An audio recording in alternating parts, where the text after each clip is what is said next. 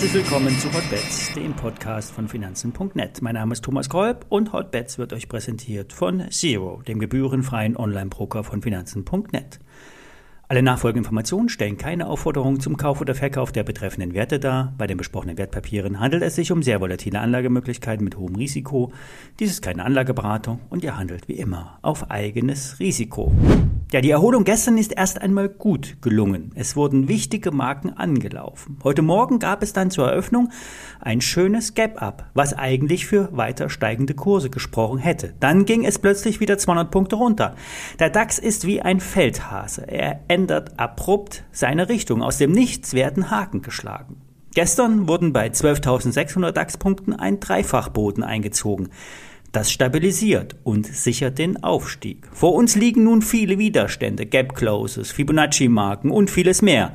13.000 ist eine psychologische Marke. Gelingt uns ein Tagesschluss darüber, wäre das der nächste Haken in der Steilwand. Allerdings sollten wir auch nicht übermütig werden.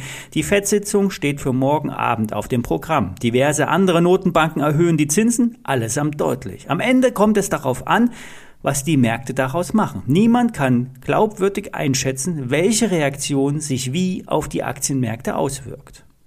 Ein gewissen Wetterforecast ist äh, beim US-Dollar abzulesen. Wir sind wieder über Parität. Das hilft dem US-Indizes und alles, was denen hilft, hilft auch uns hier in Europa.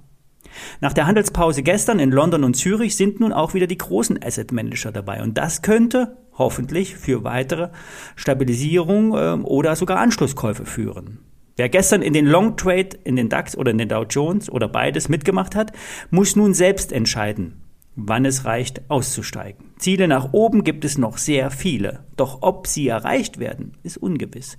Es kann durchaus Aufwärtsdynamik reinkommen. Steigende Kurse befeuern sich nämlich manchmal selbst. Letzte Woche war da viel Druck da vom Terminmarkt und der ist nun weg. Ich bleibe vorerst in beiden Trades dabei, werde aber bei 13.000 plus X die Gewinne im DAX-Call mitnehmen.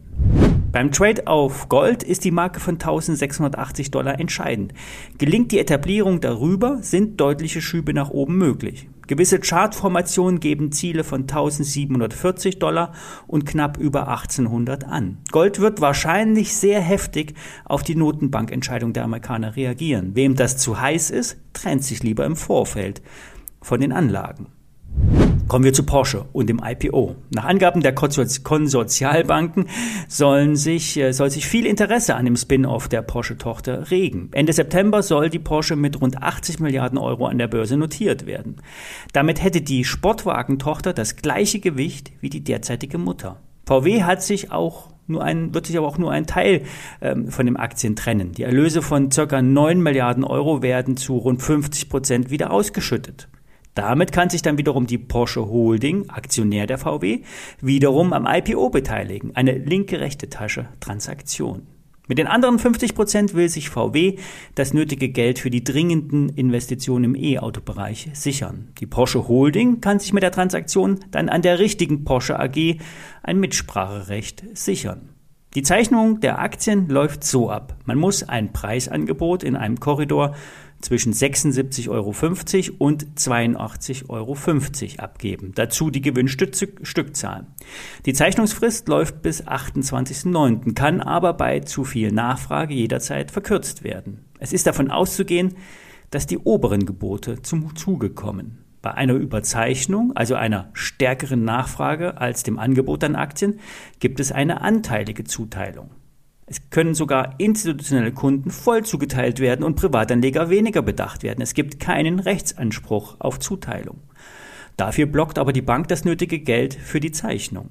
Es ist davon auszugehen, dass die Porsche AG nach dem IPO im Wert zulegen wird, einfach weil viele nicht zugeteilt werden und frustriert über die Börse kaufen. Zudem werden Trader auf den Zug aufspringen und den Kurs treiben. Die Euphorie wird aber allerdings auch von institutionellen Kunden genutzt, um ein paar ihr zugeteilte Stücke wieder abzugeben. Das mögen zwar die Emissionsbanken nicht, es gibt aber so eine Art Gentleman Agreement, dass man auch mal ein paar Gewinne in den ersten Tagen mitnehmen kann.